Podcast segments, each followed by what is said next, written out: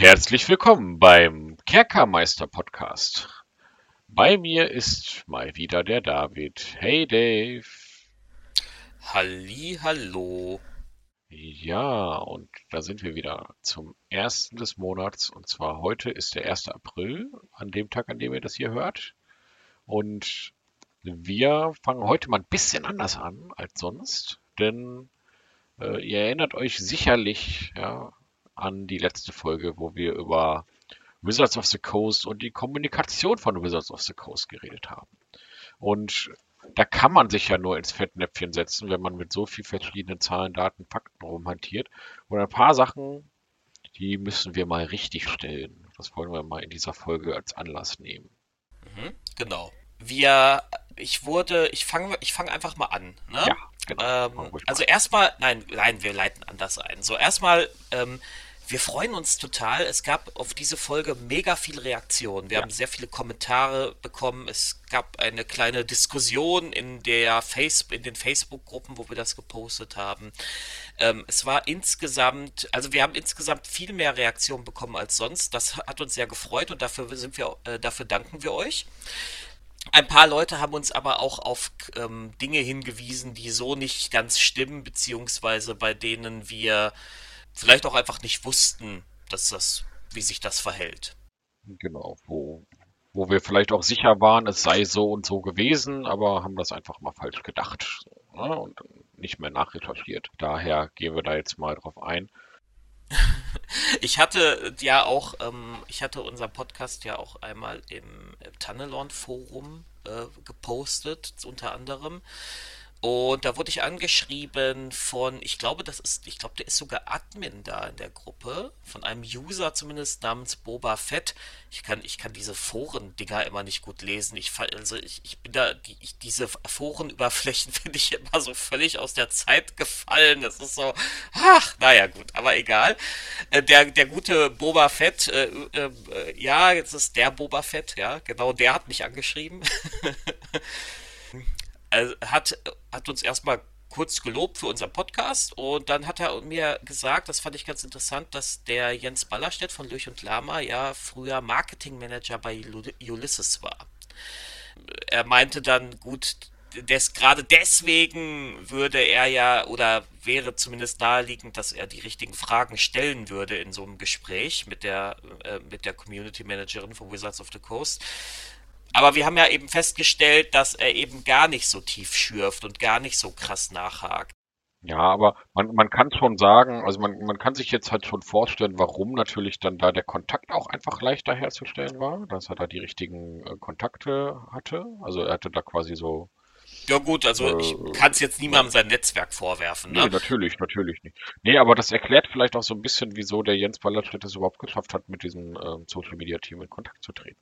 Ja, weil das ja generell ja scheinbar eine unmögliche Aufgabe war zu Beginn. Da hatte man ja äh, Schwierigkeiten, da überhaupt ähm, äh, Kontakte herzustellen. Und ähm, deswegen denke ich mal, durch sein Netzwerk hat er dann natürlich da so äh, gar nicht, nicht, nicht, nicht mal böse gemeint, hat er halt eben ein Netzwerk gehabt. Genau, das kann man dann also nochmal ergänzen. Das ist weder ein Fehler von uns, würde ich mal sagen. Das ist einfach äh, eine Information, die man dann einfach noch zusätzlich hat ähm, die jetzt sogar noch ein bisschen mehr Aufschluss darüber gibt. Äh, ein eindeutiger Fehler von mir, den kann ich aber mal direkt hier raushauen.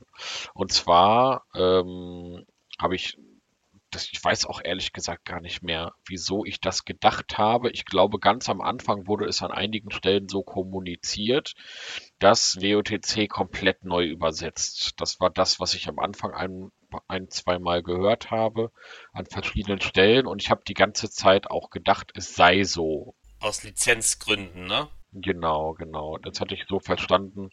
Das ist aber nicht so, denn die Übersetzung von Ulysses gehört WOTC bereits. Und die haben die auch als Basis genommen und haben wirklich nur Elemente geändert. Ich habe, wie gesagt, die neue Übersetzung nicht gesehen. Ähm, da hat aber der gute Thomas Neskes von D&D Deutsch, dem besten deutschen D&D-Blog überhaupt, oder ich würde sagen, das ist halt einfach die zentrale Anlaufstelle für alle Leute, die sich im deutschen sprachigen Raum mit Dungeons and Dragons 5 beschäftigen wollen. Ähm, der hat jedenfalls äh, da auch ein sogenanntes Werkzeug, also das Tool, das nennt sich Falsch. Und da äh, ist es quasi so eine Art Online-Errata, wo man dann halt da auch nochmal schauen kann, äh, im, Detail sich die neuen Übersetzungsfehler teilweise nochmal angucken kann, weil da sogar teilweise einige Fehler mit übernommen wurden und das ist dann da auch nochmal alles so drin aufgelistet. Das Tool hätten wir uns vielleicht vorher auch mal anschauen sollen. Wie immer haben wir da natürlich äh, hier und da mal einen blinden Fleck bei der Recherche gehabt. Ja, ich würde generell sagen, also ich, ich im Nachhinein denke ich so, ich, warum habe ich nicht einmal bei T&T Deutsch geschaut, ja, für einige Sachen. So eigentlich, eigentlich so, also ich, ich könnte jetzt so richtig klongen mit dem Kopf auf den Tisch, ne? Ja. Aber gut. Ja, der hat aber auch so viele Werkzeuge und Tools, dass man manchmal vergisst, wie viele Werkzeuge und Tools er auch hat. Ne? Also wir benutzen ja dann halt wirklich aktiv den Übersetzer und, und die Übersichten für die Zauber. Und das ist so, so eine tolle Seite. Also weiterhin äh, wärmste Empfehlung. Also wenn ihr die Seite aus irgendeinem Grund wirklich noch nicht kennen solltet, äh, guckt euch da mal um. Da ist alles, was man, was das Spielerherz begehrt. Ja nochmal kurz zu dem Ding mit den Lizenzen. Da hat uns auch Boba Fett darauf hingewiesen. Äh, Gale Force 9 hatte ursprünglich die Lizenz für die nicht englischsprachigen D&D-Übersetzungen und haben Ulysses damit beauftragt, aber Ulysses hat keine Lizenzen deswegen, sondern war nur Importeur und Gale Force 9 hatte wohl die Lizenzen, wie sich das jetzt zwischen denen und Wizards verhält. Hä?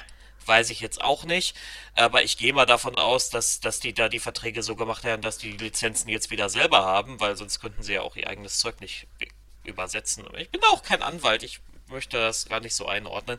Ja, und vielleicht stand da, war, war das vielleicht auch das, der Punkt, dass man dann am Anfang war dann vielleicht auch die Rede davon, dass WOTC dann gar keinen Anspruch auf diese Übersetzung hat, wegen Gale Force 9 und so weiter. Und das ist, glaube ich, der Tuchschluss, den ich dann einfach noch aufgesessen war. Ähm, ja, aber dieses ganze Lizenzkladderadatsch, das ist halt auch ähm, Wahnsinn. Äh, na, da müssen wir uns jetzt auch nicht mehr tiefer mit auseinandersetzen. Jedenfalls war das dann einfach falsch von mir ausgedrückt und äh, jetzt haben wir es nochmal aufgeklärt. Und dann gab es noch eine Sache und zwar Facebook. Und zwar gab es ja auf Facebook diese unfassbare Zahl von 800.000 Likes auf der D&D-Präsenz. Und ähm, dann wurden wir auf eine definitiv nicht so geile Art darauf, von einem User darauf hingewiesen, ähm, dass äh, bei Facebook Fanpages immer die Likes der gesamten Welt drin sind. Deswegen fanden wir diese Zahl ja auch ominös hoch. Das kam uns auch selbst etwas komisch vor. Aber diesen Umstand wussten, davon wusste ich ja, habe ich ja noch nie von gehört, habe ich mich auch ehrlich gesagt noch nie ernsthaft mit auseinandergesetzt. Ich wüsste auch gar nicht, wo man das wirklich ernsthaft recherchieren könnte, weil alles, was man zu Facebook recherchiert, ist immer, endet immer in einem furchtbaren Facebook FAQ, der scheiße ist. Und ähm, Daher habe ich da diese Info jetzt dann, hast du, glaube ich, diese Info dann bekommen von dem, von diesem netten User? Äh, ja, wobei ich, äh, da, lass uns doch, also er hat, der eine auf Facebook war, wieder mal dieses typische äh, Social Media überhebliche bla bla, das kennen wir ja alle. Aber wir wurden auch äh, freundlich sogar auf, von jemand anderem, von äh, einem User namens John auf unserer Seite darauf hingewiesen. Der hatte uns das auch nochmal gesagt. Ah, okay. Und das ist danke, halt. Danke, äh, John. Genau, danke, danke John. Also, ne, auch auch ich, ich nehme halt auch immer gerne Korrekturen entgegen. Nur äh, der Witz ist halt, an den, an, vielleicht hört ja dieser Facebook-Typ zu, ja, aber der Witz ist halt, ähm, das ändert ja trotzdem nichts daran, dass die hier eine äh, reichweitenstarke ähm, Seite haben, die sie einfach nicht nutzen. So, und das, also das Argument bleibt ja trotzdem bestehen, auch wenn du, auch wenn das sich irgendwie zusammensetzt aus mehreren. Aber dazu jetzt noch eine Sache, wo wir gerade bei Wizards of the Coast Facebook sind. Die haben neulich tatsächlich wieder mal einen Post gemacht. Und zwar, äh, warte, ich, äh, zwar haben die so eine Frage gestellt. Die wollen jetzt wohl irgendwie so eine Reihe machen, wo sie so, wo sie so, wo sie so, so Rollen, Rollenspielsituation machen. Und das war irgendwie ein roter Drache landet vor dir oder so. Ähm, Ja. Ich habe dann was. Finde ich auch eine ganz witzige Idee, ehrlich gesagt. Ja, ist ja, so gut ist jetzt nicht neu. Da gibt es auf genau. Twitter schon lange mhm. Leute, die sowas ganz viel machen. Aber das ist ja auch nicht schlimm. Das sollen sie ruhig so machen, finde ich gut. Hauptsache, Hauptsache, es wird wieder mehr Kontakt äh, mit der Community äh, aufgebaut. Das ist, finde ich, halt wichtig. Ähm, auch für unser Hobby. Ähm, dass auch nicht dieses Gefühl entsteht irgendwann bei den Leuten, Hilfe, Hilfe, was sind das für abgehobene Leute, die antworten ja nie und so, ne? Ähm, die, die reden gar nicht mit uns. Ich meine, man kann sich da, man kann da mal ganz, einfach mal rüberschielen zu diesen ganzen Let's Playern und Streamern und so.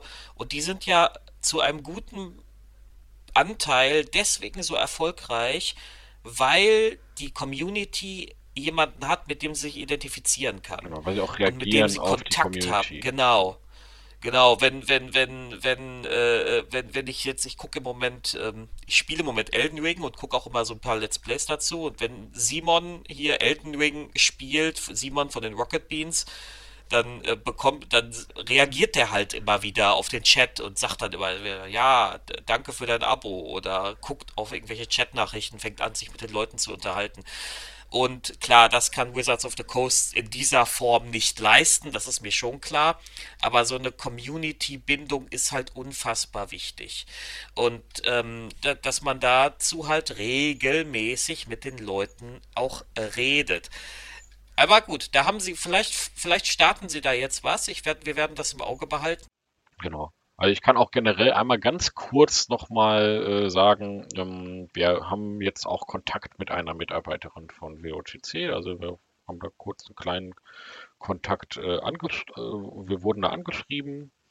Ähm, Im Detail gehe ich da jetzt auch nicht drauf ein, weil wir da auch darum gebeten wurden, da jetzt auch nicht unbedingt irgendwie äh, detaillierte Informationen oder sowas da irgendwie rauszuhauen.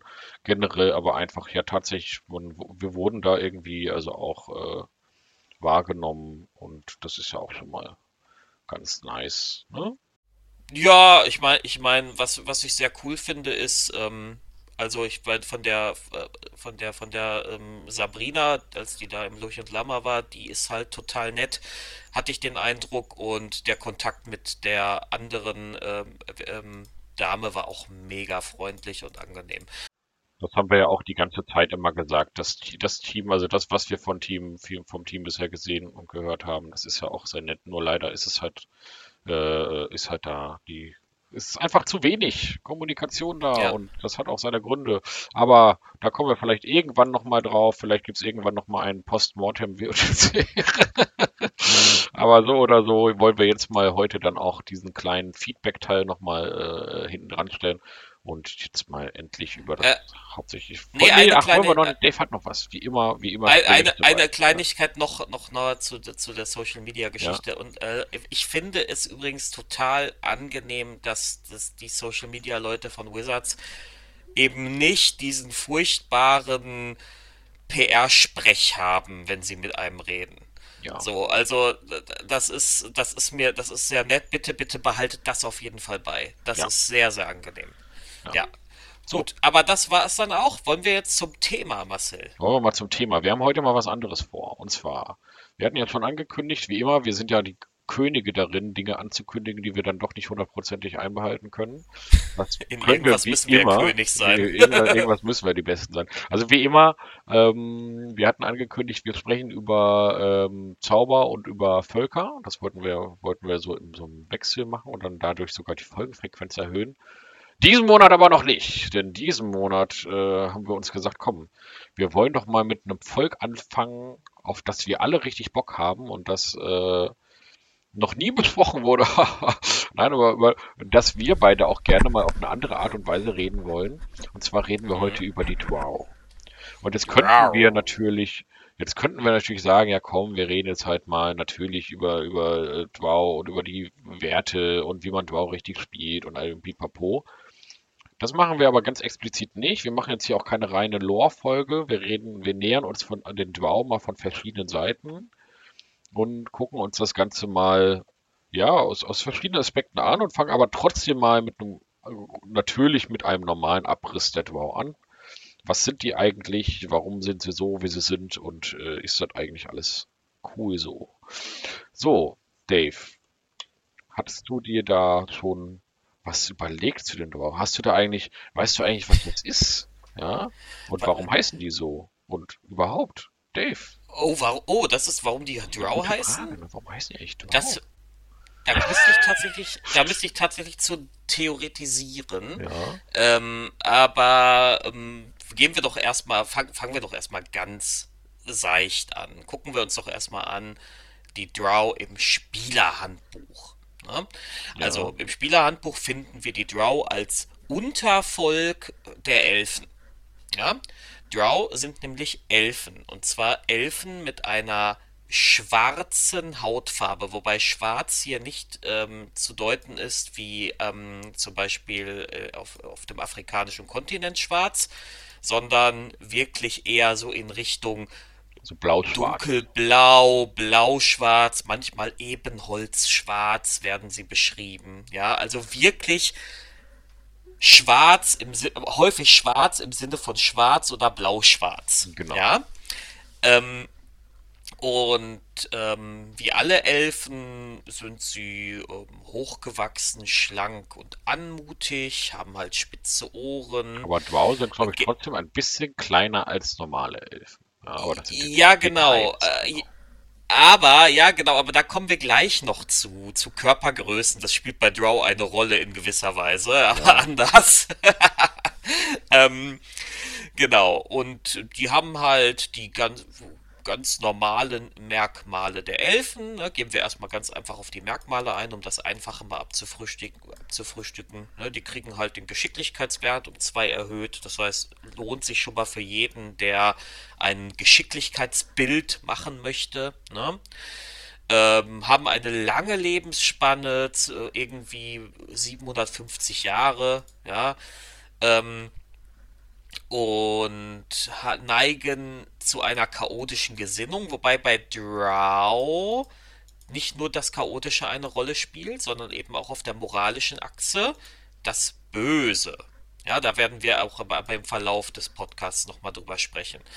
Ähm, ja, werden so maximal 180 Zentimeter groß und können 9 Meter laufen, das kennen wir ja alles, haben Dunkelsicht, was bei Drow auch besonders Sinn macht, wie wir gleich hören werden, bekommen Wahrnehmung als geübte Fähigkeit, sind im Vorteil ähm, bei Rettungswürfen gegen Bezauberung und Schlaf. Dave, wir wollten noch gar Und nicht so im Detail über die. Na gut, okay. ja, jetzt bin ich ja gleich fertig. Ah, Und, äh, und, äh, ähm, und müssen nicht schlafen, sondern meditieren nur. Das sind ja erstmal die Elfen. Jetzt bekommen die Drow noch ein paar besondere als, als Unterkategorie. Ja, ihr kennt ja diese Regel. Für manche Völker gibt es Untervölker. Die kann man dann zusätzlich zu dem eigentlichen Volk wählen. Zum Beispiel bei den Zwergen, den Gebirgszwerg und den, was weiß ich, Hügelzwerg oder so. Und die haben dann leicht abwandelnde Volksfähigkeiten.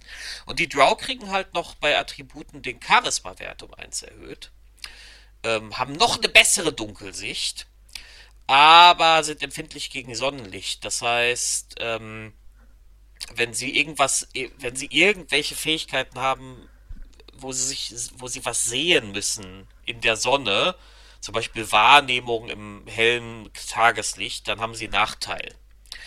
Und haben so ein paar Zaubertricks drauf als Drow, also tanzende Lichter und Feenfeuer und so ein Kram.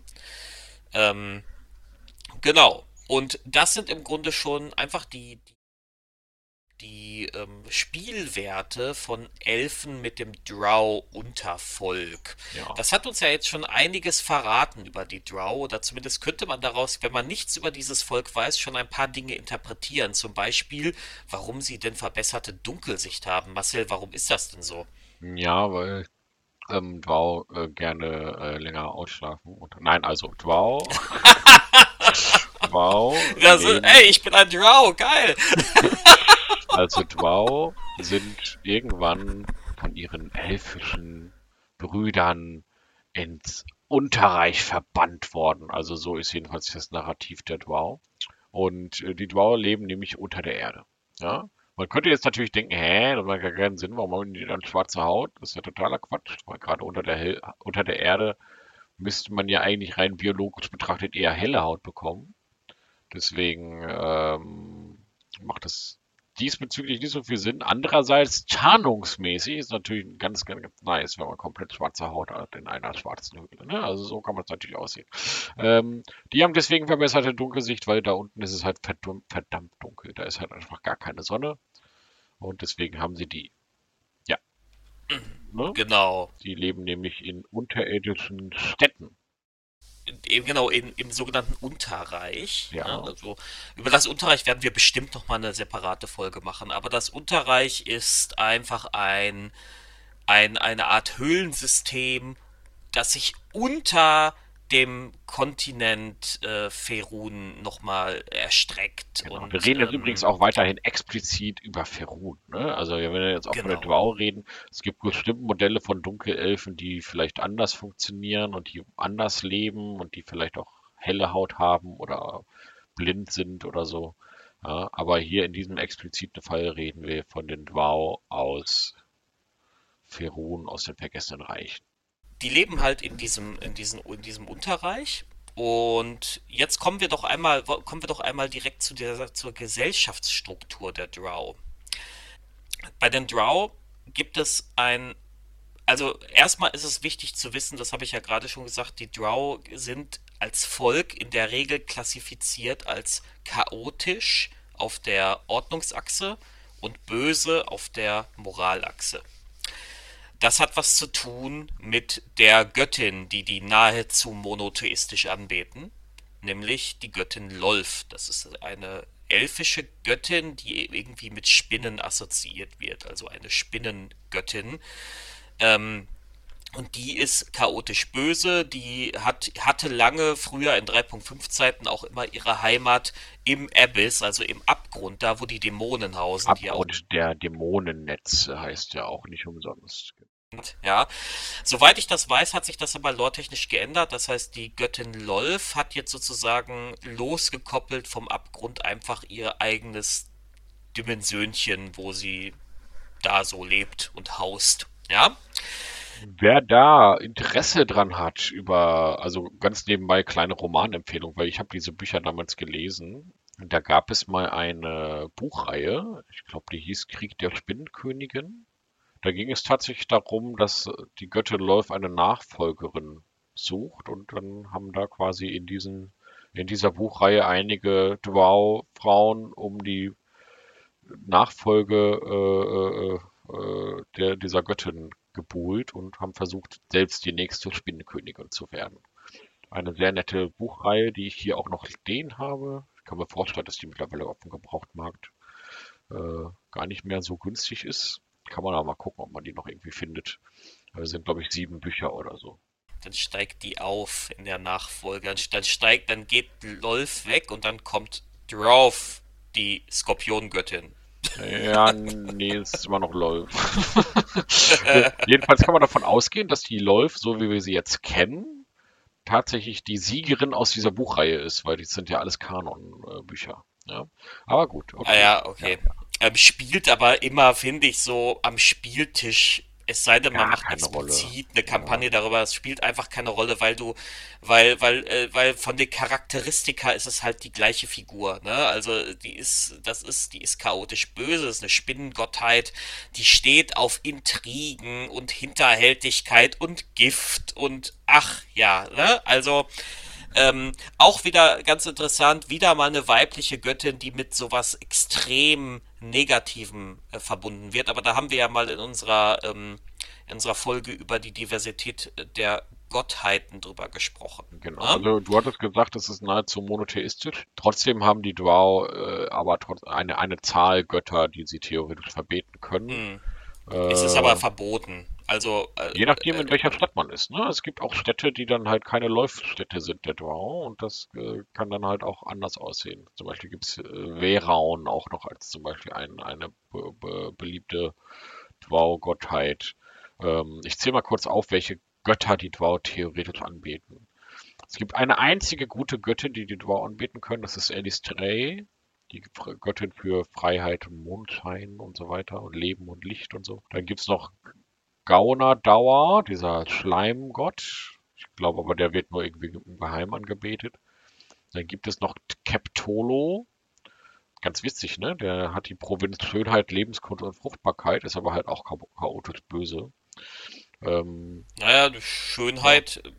dass diese Dinge müssen ja alle nicht zwingend etwas Gutes sein. Also die können ja, also je nachdem, das ist natürlich Moralfragen sind natürlich immer hoch individuell, ne? Aber ähm, je nachdem, wie man das auslegt, kann zum Beispiel Fruchtbarkeit kann ja ausarten in irgendwelchen abartigen Orgien. Ja, so. Kann ja, kann ja hedonistisch Schön, sein, genau. Schönheit kann grausam sein. Ja, also es, da, da gibt's ja diese, diese Szene aus dem Herrn der Ringe-Film, wo, ähm, also von, von Peter Jackson, wo Galadriel Frodo kurz zeigt, was passieren könnte, wenn sie den Ring der Macht hätte. Genau. Ja, und dann ist sie grausam und schön. Ja, also genau. das ist, ähm, das ist, äh, ähm, also, also man kann diese Dinge alle, man kann ja alles, alles kann in einer extremen Variante ins Negative umschlagen. Genau. Wenn man zu, wenn man zu viel Cola trinkt, kann man auch sterben und deswegen alles hat eine, eine maximale Dosis, ja, und irgendwo ist, kann sowas dann auch umschlagen. Ähm, ja. Also Keptolo, da gibt's noch Kiaran Saleh, das ist der Nekroman Nekromantengott der Drow. Malik äh, gibt es noch ähm, Chaos, Rebellion und wilde Magie. Lolf natürlich, das ist die oberste Gottheit der Drow. Und dann Selvetam, das ist der Krieger- und Gemetzelgott. Veraun ist der Diebesgott der Drow. Und dann gibt es noch, davon habe ich ehrlich gesagt noch nie gehört, Zinserena, die Göttin von Mord, Illusion und Lügen. Die ist chaotisch neutral tatsächlich. Und das sind so die, die Dämone, die, die, die Domäne der, der Drow. Die dunklen Seldarine die Mordgöttin ist chaotisch neutral. Das ist, aber das, wenn wir uns gleich die Drow-Gesellschaft so ein bisschen anschauen, dann erschließt sich das vielleicht. Ähm, was ich gerade, was ich gerade sagte, also das, was wir jetzt, das meiste, was wir jetzt sagen werden, das bezieht sich auf die durchschnittliche Drow-Stadt. Genau. Es gibt, genau. es gibt Abweichungen. Um das zum Beispiel mal hervorzustellen, diese größte oder eine der größten Drow-Städte überhaupt. Genau, wäre eine davon, ja, oder auch Ustnatha aus den, aus Baldur's Gate, ne, aus Baldur's Gate 2. Ähm, und äh, die, es gibt Ausnahmen und es gibt Abweichungen von dem, was wir jetzt hier beschreiben werden. Aber da, wir, wir werden jetzt hier nicht auf jede Ausnahme eingehen. Genau, genau. Ne? Also das ist halt, der, der, der, der Usus ist halt Läuf äh, und so weiter. Ne? Also das ich habe das jetzt nochmal aufgezählt, um zu zeigen, dass es da auch Optionen gibt und dass es auch gut ist, dass es Optionen gibt. Aber gut, reden wir mal über die übliche Dualstadt, ähm, die zum Beispiel auch in dem Abenteuerbuch Stadt der Spinnenkönigin damals beschrieben wurde. Das Abenteuer haben wir auch gespielt damals tatsächlich in DOD 3.5. Ja. Genau. Die, äh, die Drow haben kein richtiges, in ihren Städten kein richtiges Regierungssystem. Also es ist jetzt nicht so, dass da irgendwie ein Herrscher sitzt oder ein Regierungsrat oder sowas. Das kann sich von Stadt zu Stadt ein bisschen unterscheiden, aber in der Regel werden Draustädte beherrscht von der Kirche von Lolf, die wiederum aus einem Rat zusammengesetzt ist von den obersten Mütteroberinnen der mächtigsten Häuser. Die Drow sind auch ein Matriarchat. Das heißt, da herrschen die Frauen zumindest dem Anschein nach oberflächlich. Wie das gemeint ist, müssen wir gleich nochmal drauf eingehen. Das ist nämlich eigentlich eine ziemlich komplexe Gesellschaft. Also im Gegensatz zu anderen bösen Gesellschaften, die häufig in so Fantasy-Rollenspielen gemacht werden, sind die Drow sehr relativ stark auscharakterisiert, auch dadurch, dass es so viele Romanreihen und so darüber gab, allein diese Dwistournen, Dunkelelfen-Romane. Ne? Sind eine vergleichsweise komplexe Gesellschaft, was jetzt aber auch nicht heißt, dass das alles unbedingt so geil ist, was, was sich da ausgedacht wurde, aber naja. Ähm, also, es ist ein Matriarchat und in die, die mächtigsten Personen, Einzelpersonen in der Drow-Hierarchie sind Frauen, und zwar Priesterinnen, die gleichzeitig in der Regel hochrangige oder sogar die Beherrscherinnen der großen Adelshäuser sind. Ja, die sogenannten Mütteroberinnen. Äh, in den meisten Städten setzen, haben die dann einen Rat, ne? Und äh, der dann in der Kirche von Lolf stattfindet ähm, und damit regieren die die Städte. Die Städte selbst haben kein Militär, sondern die einzelnen Häuser haben jeweils eine Armee. Und wenn eine Stadt bedroht wird, dann muss der Rat sich halt mal zusammensetzen und da müssen die einzelnen Häuser ihre Militärstreitkräfte mal zusammenwerfen. Aber die haben kein Militär, genauso wenig wie sie eine richtige Regierung haben in dem eigentlichen Sinne. Wichtig in den meisten Drow-Städten ist noch, dass es immer noch eine große Magiergilde gibt. Und da sind in der Regel die Männer oder viele Männer vertreten aus den Adelshäusern.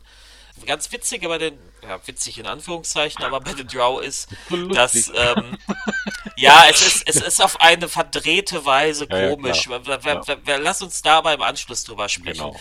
Ähm, dass die, ähm, die, bei den Drow, bei den Drow, Drow gelten die Frauen als ähm, größer, stärker, intelligenter und auch intellektuell überlegen und die Männer als klein und schwach und so weiter.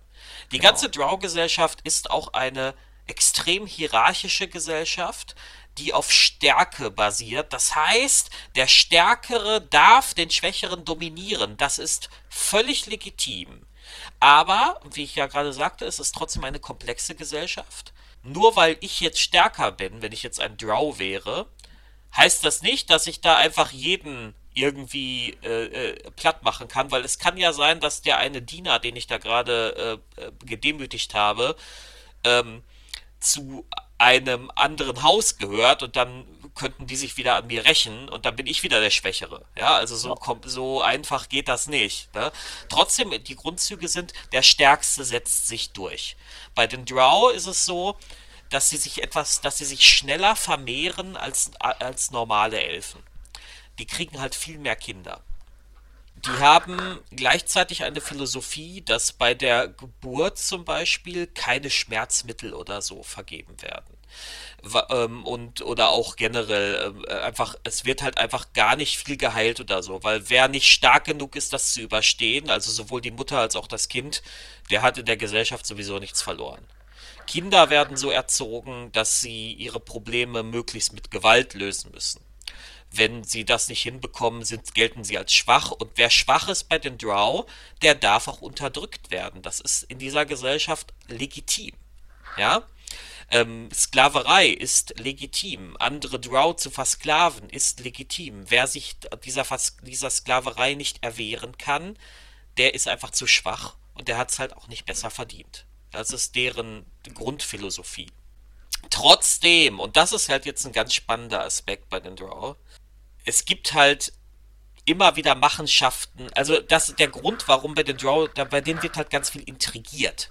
Und der Grund, warum so viel integriert, intrigiert wird, nicht integriert, nee, intrigiert. integriert ist das Gegenteil von allem. Ja.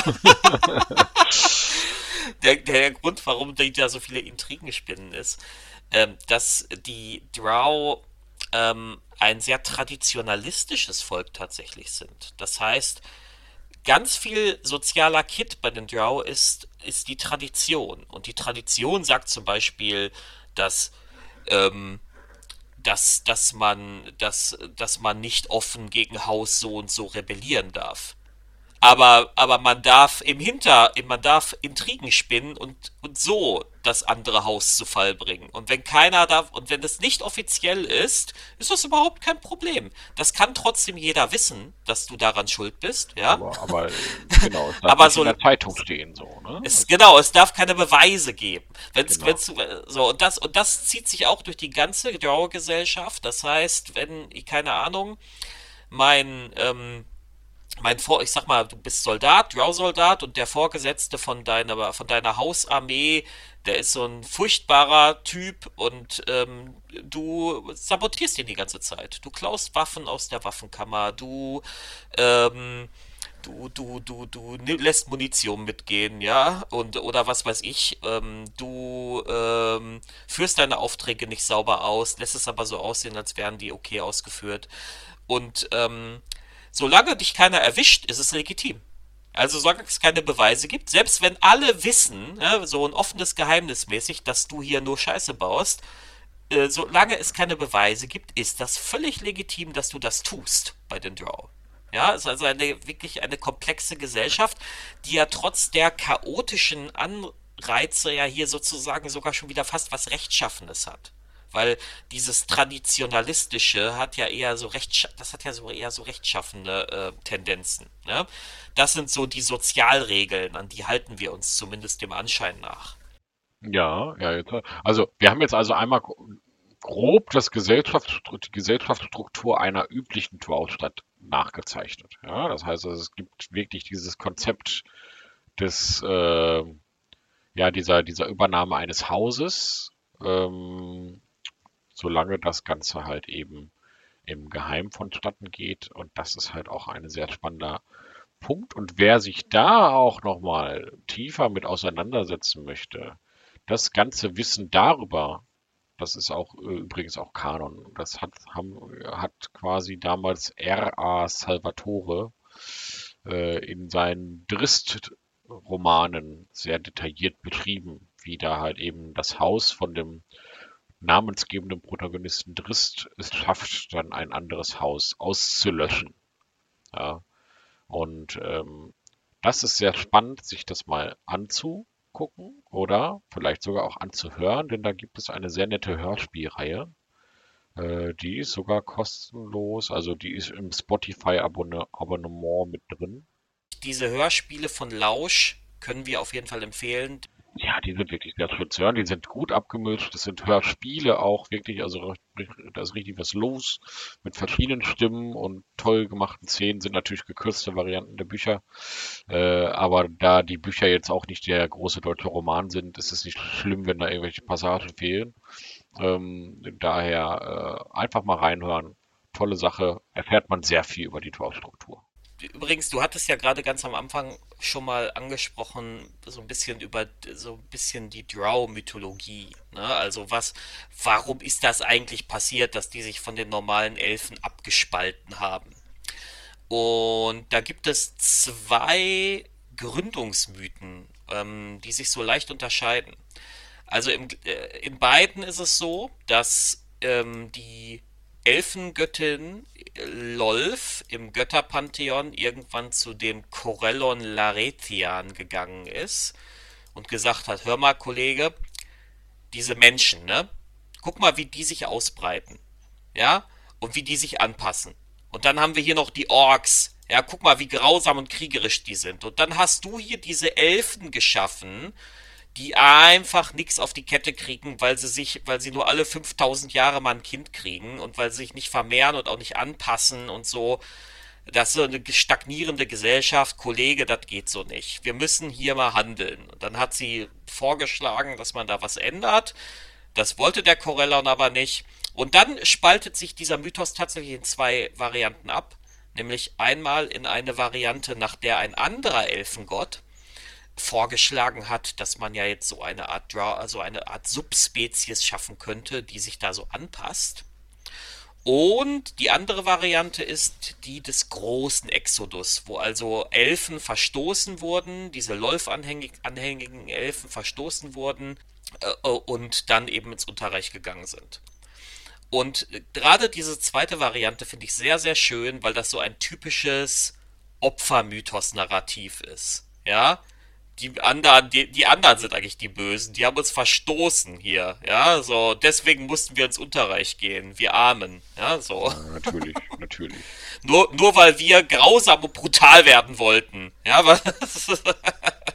Das ist das Narrativ der Drow. Das ist ganz nett, dass sie hier wirklich äh, auch diese Geschichte ihren Kindern erzählen. Die bösen Elfen haben uns nach unten geschickt und so. Ne? Und deswegen entwickeln die Drow dann auch wirklich einen Hass auf die mhm bösen Oberweltelfen. Ja, also es wirklich gibt keinen schlimmeren Feind als die hellhäutigen Elfen oben in der Oberwelt. Ja, und deswegen gibt es dann auch immer wieder mal Überfälle von Dwau auf kleine Elfensiedlungen äh, in den Wäldern, wo die Dwau dann aus dem Unterreich kommen und dann einfach hochgehen und kleine Elfensiedlungen überfallen und abschlachten. Das gehört dann quasi zu so einer Art Ritus für die Dwau dazu, für junge Dwau-Männer, das mal gemacht zu haben und dabei zu sein, wenn man dann mal einen Überfall auf so äh, auf Hoch So eine Art I Initiationsritus. Genau. Äh, Elfen Elfen sind ja sehr langlebig. Und normalerweise ist es bei Elfen so, dass sie in eher, also dass sie so Ausbildungen und Schule und so eher in etwas gehoben, also aus menschlicher Sicht, etwas gehobenem Alter anfangen. Aber äh, Drow, bei Drow ist es sehr ungewöhnlich, die werden schon im Alter von acht bis zehn Jahren bekommen die schon ihren erst, ihre ersten Ausbildungen auch so mit aus. Also wir reden hier von den Adelsdrow, ne? Wir reden jetzt hier nicht von Willi dem Drow, der in der Unterstadt lebt, ne? Sondern wir reden jetzt hier von den, von den Adligen. Da werden die jetzt schon an der Waffe ausgebildet und so. Das ist halt wirklich für Elfen sehr ungewöhnlich, weil die ja so lange leben normalerweise. Nur bei Drow ist es halt so, die Sterberate ist halt doch sehr hoch, dadurch, dass es so ein brutales Volk ist, ne? Und die sich halt dauernd auch gegenseitig umbringen in ihren Intrigen. Ein Drittel der Kinder gar nicht ins Erwachsenenalter kommen und so. Ähm, da gibt es ja auch ganz brutale Auswahlprüfungen, wo sich die dann auch gegenseitig abschlachten müssen und so und dann nur der Stärkste gewinnt und hast du nicht gesehen. Also ähm, die Frage, die sich hier, finde ich, ganz legitim stellt, ist, kann so eine Gesellschaft überhaupt funktionieren? Ich würde ehrlich gesagt sagen, nein. aber das, aber da können wir am Ende nochmal drüber sprechen. Ja, wobei wir natürlich sagen müssen, die, die ne, sind ja auch wie die Candy-Quillet ne? Also die haben auch ordentlich Nachschub. Ne? Ja, ja, genau. Also das ja, ist äh, das in, in den Salvatore-Roman, da werden, da wie, wie, viele, wie viele Geschwister hat Twist von denen, die noch leben? Oh, das vier oder fünf schon? Von der Zahl her auch nicht, aber ja, schon eine Der hat doch irgendwie drei Schwestern alleine und so und keine Ahnung. Ich glaube, da sind auch zwei schon wieder von schwanger oder so. Ich habe keine Ahnung. Auf jeden Fall, ja, da ist halt, da ist halt was los bei den Wow. Ne? Und ähm, wenn man so viel Nachschub hat, dann kann man auch mal solche Kriterien machen, wo dann, okay, nur der Stärkste überlebt, weil wir haben eh 500 Nachzügler oder so. Ne? Ja. Hast du noch irgendwas dazu, zu diesem Punkt? Nee, eigentlich finde ich, haben wir das schon fast überstrapaziert von der, von der, von, vom Detailgrad. Man kann halt grundsätzlich sagen, dass es bei den Wow äh, ganz klar ist, es gibt halt diese matri matriarchalen Strukturen. Der Mann muss sich dem halt unterordnen. Ein Mann kann allerhöchstens eine Art respektable Position einnehmen. Zumindest offiziell. Das ist halt ganz wichtig bei den Drow. Offiziell geht, gehen viele Dinge nicht, inoffiziell geht aber alles. Also es äh, äh bei, de, bei den Draw ist es durchaus möglich, dass ein, äh, dass ein Mann die tatsächliche Macht hinter einem Haus ist. Zum Beispiel der Waffenmeister, weil seine Truppe, die er befehligt, so mächtig ist, dass die Mutter Oberin schon gucken muss, dass er sich, dass sie sich mit dem gut stellt und so. Ne? Das, das kann zum Beispiel. Und trotzdem, wenn die, wenn die Mutter Oberin ja. jetzt quasi ihn offiziell hinrichten würde, dann hat er halt da letzten Endes auch nichts mehr zu sagen. Dann muss er das halt hinnehmen und wird halt offiziell hingerichtet. Das ist dann im Prinzip das, was halt eben äh, äh, dass dieses Matriarchat dann auch auszeichnet. Ja, so. ja, ja, also ich will damit nur sagen, also Klar. sie muss sich das schon leisten können, das zu tun. Dann. Genau. Also genau. auch, auch da ist die Struktur viel komplexer, als man das annehmen mag. Ähm, also es, es gibt, gab wohl auch mal ein Abenteuer, habe ich recherchiert, da stellt sich wohl am Ende heraus, dass in einem Drowhaus der echte Herrscher ein männlicher Magier ist. Also der, der, der, die graue Eminenz, der die Strippen zieht im Hintergrund. Also sowas ist bei den Drow inoffiziell ist halt alles möglich. Offiziell halt nicht, aber inoffiziell, ja, so. Ähm, und ähm, ja, genau, also das finde ich, das, das ist halt, das ist halt ein ganz wichtiger Punkt bei denen, weil die, ähm, die, diese Gesellschaft funktioniert eigentlich nur darüber, dass ihre starren Strukturen unter der Oberfläche ständig wieder aufgebrochen werden. Genau, dann lass uns doch mal überleiten zum nächsten, zum nächsten Punkt. Ja, also wir können Oder? über das Matriarchat ja mal an sich reden. Ne? Also über ja, genau. Konzept des Matriarchats. Das ist ja ganz spannend. Das ist das einzige mir bekannte Matriarchat in den Vergessenen Reichen. Es kann sein, dass es da vielleicht auch noch Varianten gibt in, im Dschungel von Schuld oder ich, so. War, nee, nee, ja. ich meine, ja. ich meine, ich meine, dass es in Rashomon zumindest so Ansätze gibt, weil da gibt es ja diese Rashomon-Hexen, die, ähm, die äh, immer so männliche ähm, männliche Krieger haben, so ein bisschen wie bei The Wheel of Time, weißt du, wo, ja. wo die Frauen Magierinnen werden können und die Männer können bestenfalls so Krieger sein, die sie beschützen. Ähm, ich meine, dass in, äh, dass es in Rashomon zumindest solche Ansätze noch gibt. Aber ja, also so bei den Drow finde ich, das ist ein ganz, das ist ein Punkt, der sie sozusagen auszeichnet, ist das Matriarchat, also eine von Frauen dominierte Gesellschaft. Ja, Ja, da würden sich doch jetzt heutzutage alle freuen, ja endlich, ne? Ja, Frauenbewegung, äh, gibt ein mächtiges Volk, ja, äh, voll stark und so und und die haben jetzt auch noch von Frauen geführtes, äh, einfach, es ist auch noch von Frauen geführt, aber nix da, ja?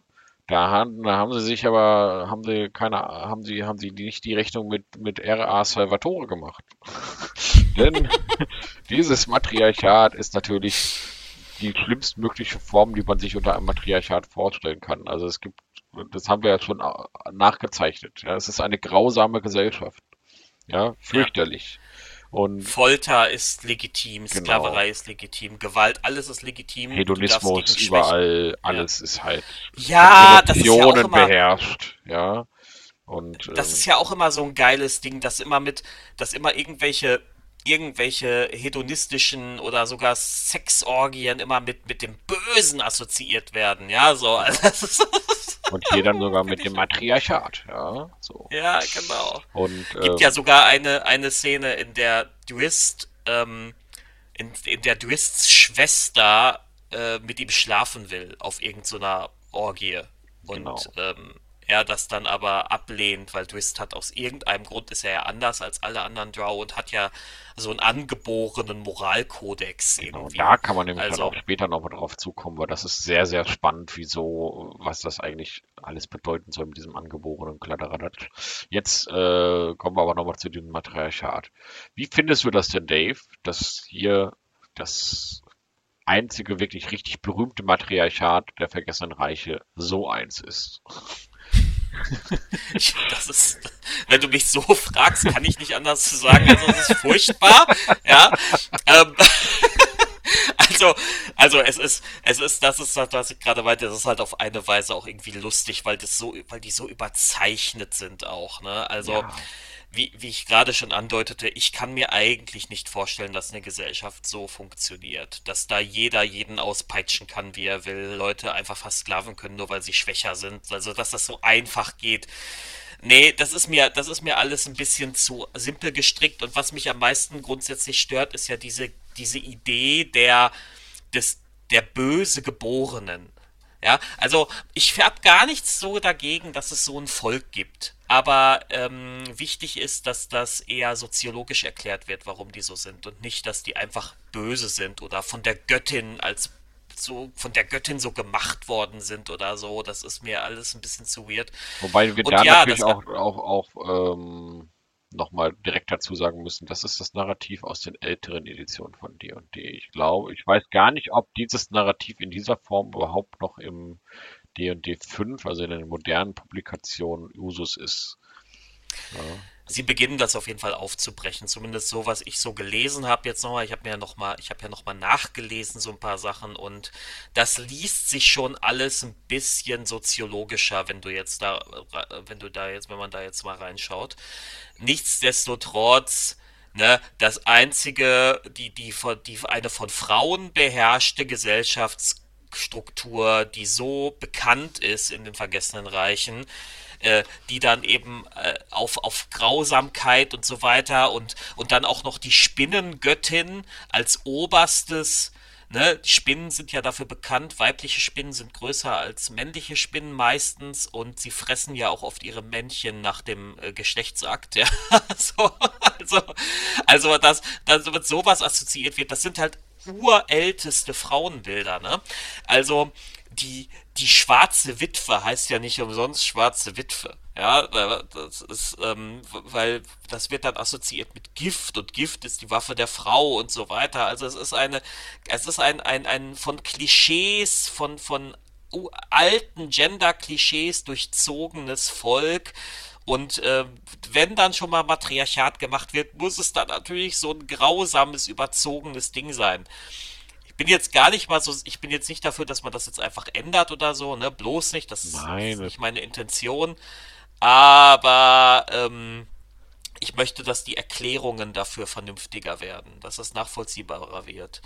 Ich bin jetzt in der Realität auch niemand, der glaubt, dass das Matriarchat, wenn es denn jemals kommen würde, die Welt retten würde. Es gibt ja so Menschen, die das glauben. Ich glaube, das, das kollidiert mit meinem Menschenbild. Ich glaube halt nicht, dass Frauen zwangsläufig die besseren Menschen sind. Aber ähm, dass es, dass es dann so äh, dargestellt wird. Also wenn Frauen irgendwo herrschen, dann ist das Mord und Chaos und Intrigen und Gift und Folter. Äh, nee, das ist mir, das ist, das ist doof. Muss ich halt leider einfach mal so sagen. Das ja, ist doof. Ja. Aber trotzdem ähm, ist das ein Alleinstellungsmerkmal der Wow, so in der Art und Weise, wie sie dargestellt werden. Ähm, und ja, so kennt man halt die Dwau. Also ich glaube, wenn jetzt Wizards anfangen würde zu sagen, nee, wir machen die Dwau, wir, wir räumen, räumen die Grund, grundsätzlich anders, stellen die grundsätzlich anders dar, da würde es wahrscheinlich schon einige äh, Aufstände geben innerhalb der, äh, der, der bei, bei, den Fans, ja. Und ähm, ja. Ja, also was mich ja immer bei solchen Gesellschaften immer interessieren würde, ist, ähm, sie, sie gucken ja immer sehr gerne auf die Adelshäuser, auf die großen, wichtigen Sachen, ja. Ähm, mich interessiert, mich würde mal interessieren, was macht eigentlich Bürger Willi in Drauhausen? Ja, wie lebt der? Ja. So, der Draubrot ähm, backt und ja, ja, vielleicht nicht ganz so, vielleicht nicht ganz so banal, sag ich mal, aber aber mich, das ist bei den Drow halt super auffällig, weil wenn du was über die Drow liest, dann findest du immer was über die Adelshäuser und über die Kirche. Ja, über die Läufkirche, über die Adelshäuser. Und ähm, du findest nichts darüber, wie der einfache Drow in seiner Hütte am Rand der Unterstadt da lebt. Ja, ähm, und das ist so ein wirklich so ein schwarzer Fleck, da wüsste ich halt gerne ein bisschen mehr drüber. Ähm, teilen die das überhaupt? Oder ist das vielleicht so ein, so ein Volk, so ein bisschen wie bei, äh, wie in Nordkorea, ja, dass die so in so einer, in so einem, ähm, ähm, wie heißt nochmal dieses Syndrom, wo jemand seinen Geiselnehmer verehrt? Ähm, äh, oh, jetzt, jetzt Stockholm. Stockholm-Syndrom, Stockholm genau, ja, genau. dass die da in so einem, wie bei, wie, wie in Nordkorea in so einem Stockholm-Syndrom leben und das alles total toll finden. Oder, oder sitzen die da einfach und versuchen einfach nur ihr Leben zu leben in der Hoffnung, dass sie nicht vom nächstbesten Soldaten dahin geschlachtet werden oder wie genau funktioniert das? Das würde mich mal interessieren. Ja, dann äh, wollen wir auch nochmal zurückkommen auf dieses böse geboren Ding. Ja, also wir haben ja hier äh, gerade schon mal angedeutet, Drist ist eine Driste Durden, der wohl berühmteste Dunkelelf, ist ja explizit kein böser Dunkelelf.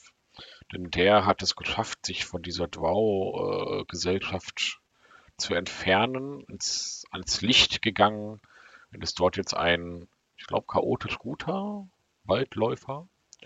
Er hat sich also wirklich komplett entfernt von seiner Dwau-Geburt und scheint auch in der Narration von R.A. Salvatore da auch eine quasi genetische Variation zu sein. Das heißt also, eigentlich werden Dwau schon böse geboren. Ja, ja, wobei das, das mit dem, mit dem Genom, das ist natürlich so, das, das interpretiert man da rein, aber es ist auf jeden Fall irgendwie irgendwie, aus irgendeinem Grund, werden die schon mit der bösen Gesinnung geboren. Einfach so. Und ähm, ob das jetzt gen genetisch ist oder ob das daher kommt, ähm, dass die Göttin Lolf das einfach so verordnet hat, keine Ahnung, ja. Ähm, es wird aber sehr gerne tatsächlich in so Diskussionen, wenn du mit so, ich sag mal, eher so konservativen äh, D&D-Spielern diskutierst, wird sehr gerne darauf verwiesen, dass die einfach genetisch böse sind. Ja. Genau. Also das scheint eine relativ gängige Interpretation zu sein.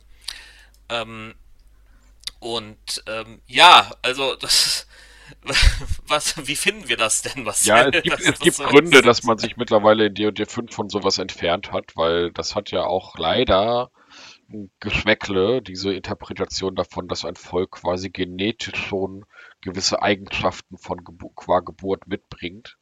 Ja, das äh, ist leider auch ein Narrativ, das auch heutzutage im, in der realen Welt leider von äh, braucht man nicht drum rumreden, von Nazis verwendet wird, um zum Beispiel zu behaupten, dass das, keine Ja, Ahnung, dieses und das jedes ne, Volk immer aggressiv ist, weil die die klauen immer und so weiter und so fort.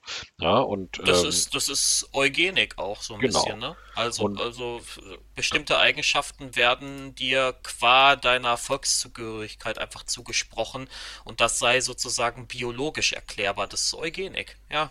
Ja, und Ja, da ähm, äh, würde ich halt auch ganz klar sagen, da habe ich auch gar kein Problem damit, wenn man sagt, äh, also von diesem Narrativ entfernen wir uns. Ich fand dieses Narrativ auch immer scheiße, ehrlich gesagt. ja, Ähm, und deswegen hat man da ja jetzt auch ein bisschen gegengesteuert. Äh, und zwar kam ja dann mal das viel diskutierte Buch Taschas äh, Kessel für alles. Und da ist ja quasi eine, da sind zwei Seiten drum um, drin, in denen, weswegen sich das gesamte Internet gegenseitig zerstört hat.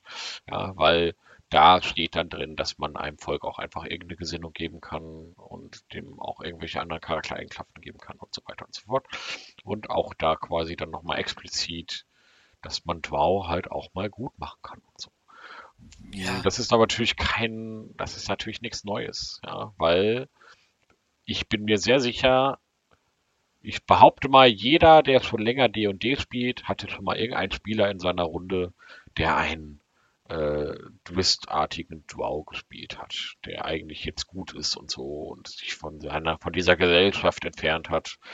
Und mit Tatschas wurde das einfach alles ein bisschen erleichtert und man versucht jetzt quasi so ein bisschen dieses Narrativ loszuwerden und hat sich dann doch eher dem soziologischen Konzept genähert, dass eben eine, wenn du aufwächst in einer solchen Struktur wie in Menzoberranzan, in dem gesagt wird, ja, die bösen Oberweltelfen, wir müssen sie alle abschlachten den ganzen Tag und hey, du, nur der Stärkste überlebt und so weiter und so fort.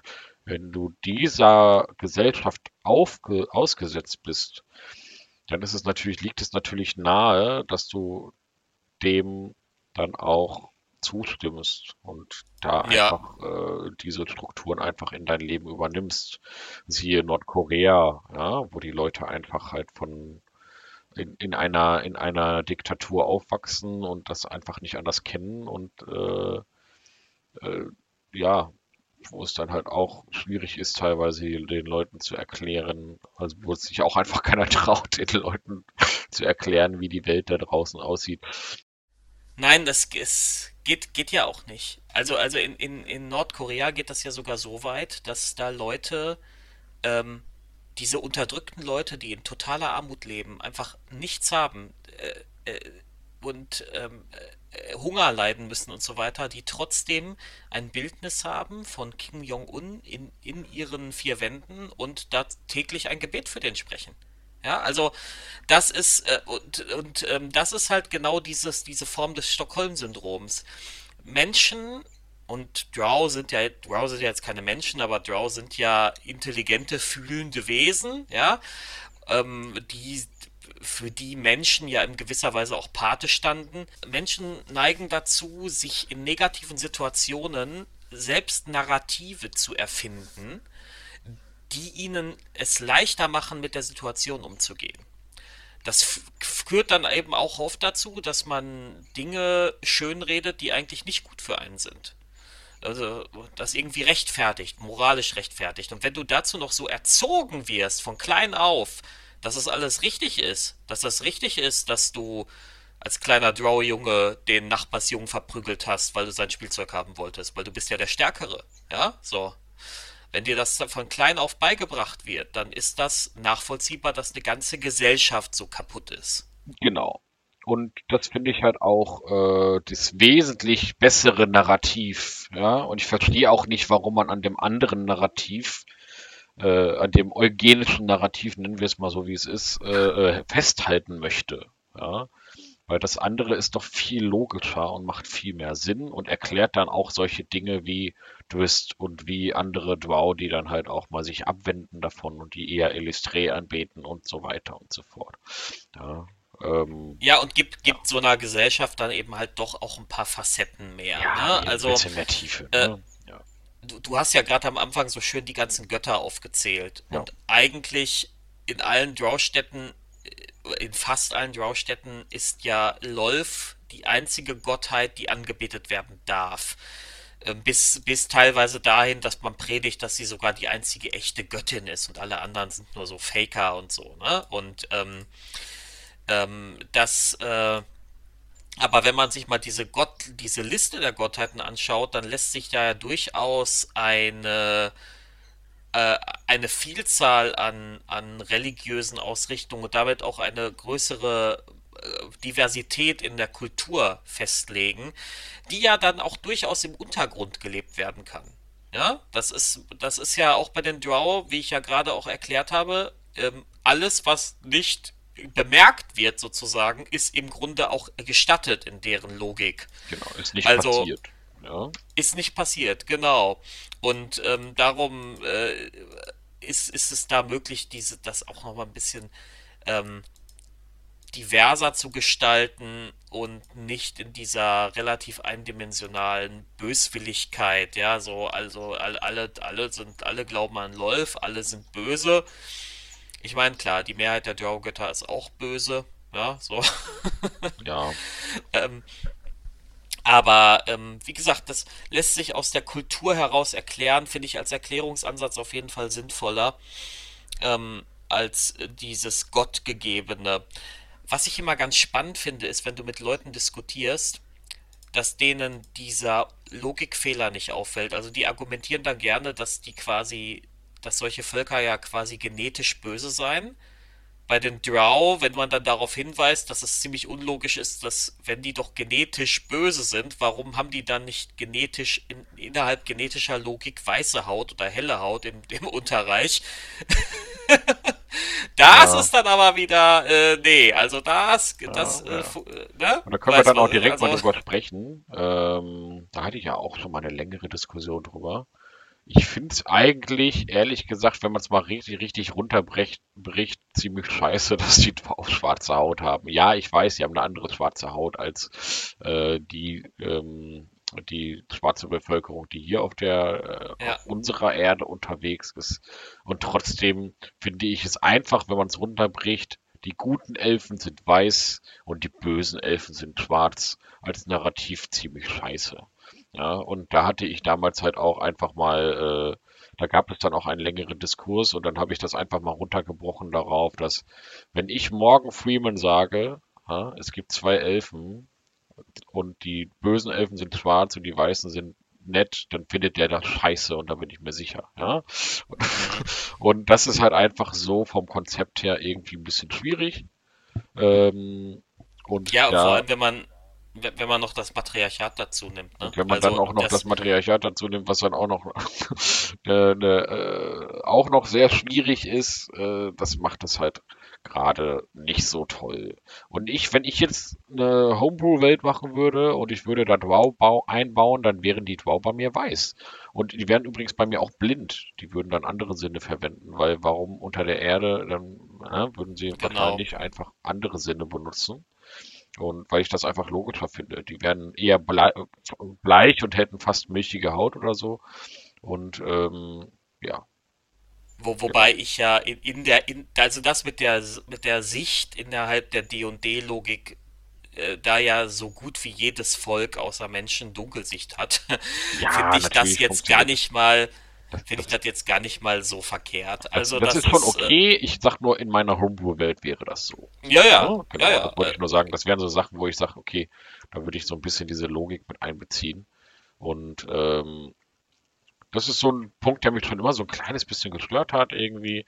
Ich bin froh, dass die schwarze Haut der Drow dann schon deutlich äh, Fantasie, fantasiereicher ist. Also sie jetzt schon so blau-schwarz und so sehr speziell.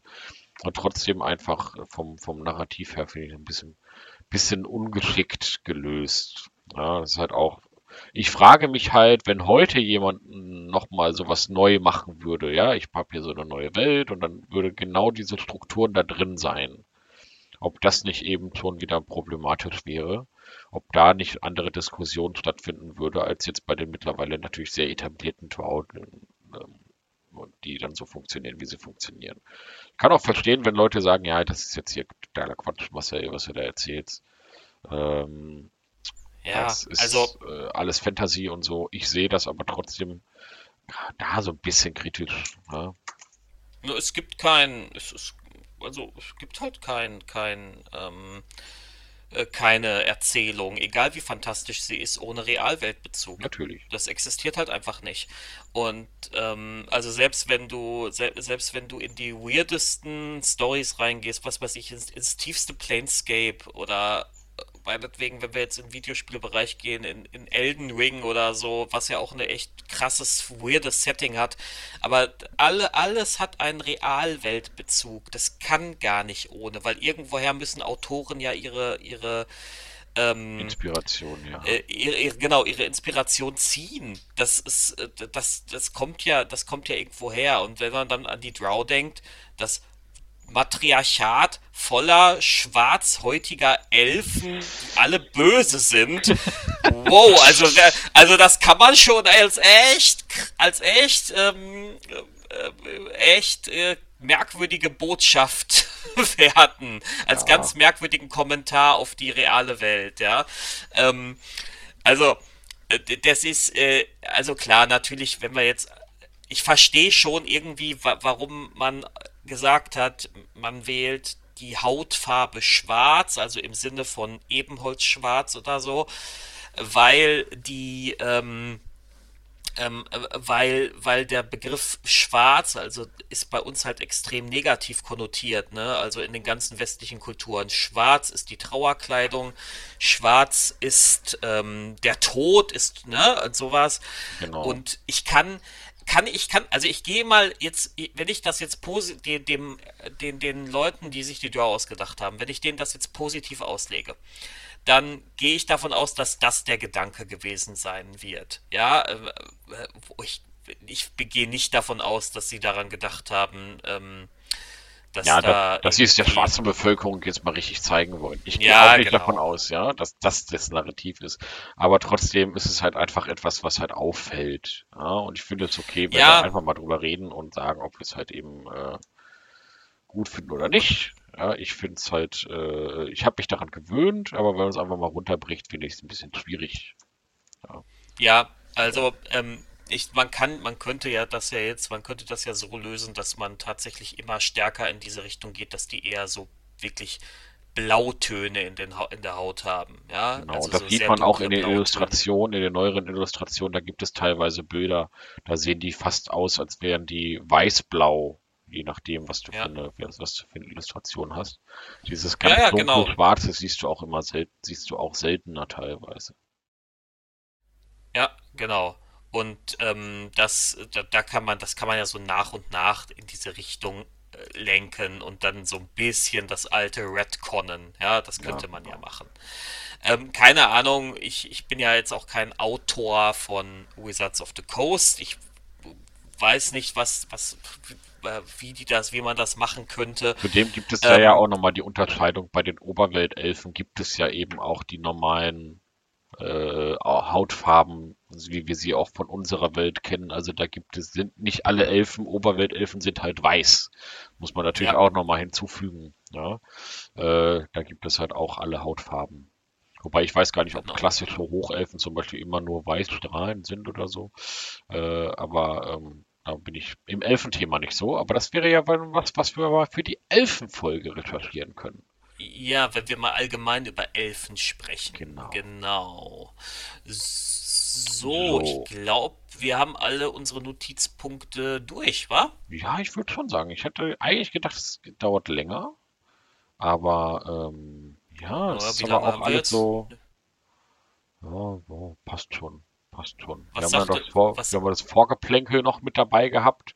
Und da sind wir jetzt bei einer Stunde zehn, also haben wir jetzt eine Stunde über Dual geredet. Ich finde, das ist in Ordnung. Ja, ich finde, das ist eine okay Länge. Also wir hatten ja ganz kurz nochmal, wir hatten ja eigentlich angekündigt, äh, wir machen hier äh, irgendwie äh, noch was mit Zaubern und so, aber da das mit dem Drow ist ein relativ umfangreiches Ding jetzt gewesen, ähm, weil wir ja noch diesen gesellschaftskritischen Teil hinten dran gehängt haben. Deswegen wird es, gibt es jetzt noch keine Zauber, aber das wird wahrscheinlich noch kommen, denn wir werden irgendwann nochmal über Völker sprechen, wo es ein bisschen einfacher sein wird und dann werden wir noch eine äh, in diesem Monat immer noch eine Folge über Zauberei hinterher schicken. Genau. Also, ähm, ich weiß, es gibt zu Dwau unfassbar viel zu sagen. Ja, also da gibt es, wenn man möchte, kann man sich da lore-technisch richtig tief einarbeiten und kann da richtig viel rausholen. Ähm, wir haben es jetzt wirklich mal so ein bisschen runtergebrochen auf das Elementare, was auch einfach Usus ist, was man über Drow einfach generell weiß und haben uns da mal so ein paar Themen drumherum gesucht, über die wir dann einfach mal sprechen wollen.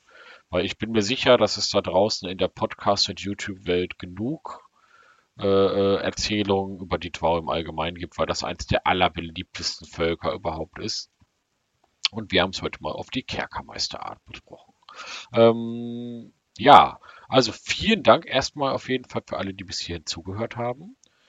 Ähm, als nächstes steht dann auch schon ein Metathema im Haus. Und Dave, das wird ja mal richtig cool, ne?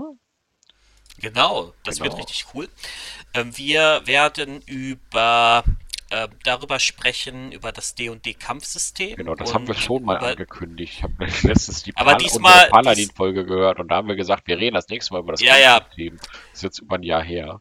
Äh, äh diesmal äh, wird es aber stattfinden und wir haben dazu einen Gast, nämlich die Tahina. Ähm, äh, findet ihr auch bei Twitter. Ähm, weil die nutzt nämlich äh, tatsächlich nicht das klassische D&D-Kampfsystem äh, mit, mit, dem, mit der Spielmatte und den Rechtecken und den Miniaturen, sondern äh, die nutzt ähm, die nutzt das Theater of the Mind. Und da bin ich mal total gespannt, was sie uns dazu zu erzählen hat. Genau. Und ähm, ja, also wir werden dann noch ein bisschen darüber diskutieren, welche Vor- Es wird ein kleiner. Erfahrungsaustausch Theater of the Mind gegen ja. unser bewährtes Battle-Mat-Konzept. Und äh, wir freuen uns auf jeden Fall, wenn ihr auch da wieder dabei seid. Und ähm, wir freuen uns auch, wenn unter dieser Folge diskutiert wird. Äh, generell freuen wir uns über darüber, wenn ihr einfach euren Freunden erzählt, dass es diesen Podcast gibt ähm, und uns bewertet und so und den ganzen Kladderadat auf Spotify, auf iTunes habe ich gehört, ist das voll wichtig und so, ja, dass man da auch liked und sowas, ja, wie das auch bei iTunes so funktioniert. Da sind wir ja auch zu finden. Und ähm, ja, teilt die Folge und kommentiert bei uns bitte. Also auf unserer Seite kann man mittlerweile auch ganz einfach kommentieren, hatte ich ja schon mal gesagt. Ähm, dieser ganze Anmeldeprozess ist jetzt abge, abgeschafft. Man kann jetzt kommentieren, ohne sich irgendwie einen Account zu machen. Die Möglichkeit könnt ihr also nutzen.